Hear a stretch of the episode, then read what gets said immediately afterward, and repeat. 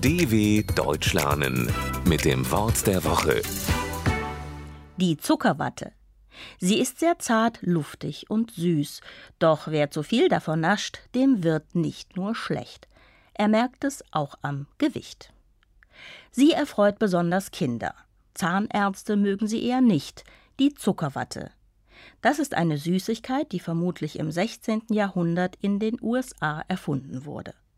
Heute verkauft man sie vor allem auf Jahrmärkten, auch in Deutschland. Das Kompositum aus den Wörtern Zucker und Watte beschreibt die Süßigkeit sehr genau. Sie besteht aus Zucker, ist aber so beschaffen wie Watte. Watte ist ein weiches und lockeres Material, das zum Beispiel aus Baumwolle hergestellt wird. Ähnlich ist es mit der Zuckerwatte. Sie wird in einer speziellen Maschine produziert. Zuerst wird der Zucker darin erhitzt und verflüssigt, dann wird er in Form winzig kleiner Fäden aus dem Inneren der Maschine geschleudert. Die ganz feinen Zuckerfäden kühlen an der Luft ab und können so mit einem Stab aufgewickelt gesponnen werden.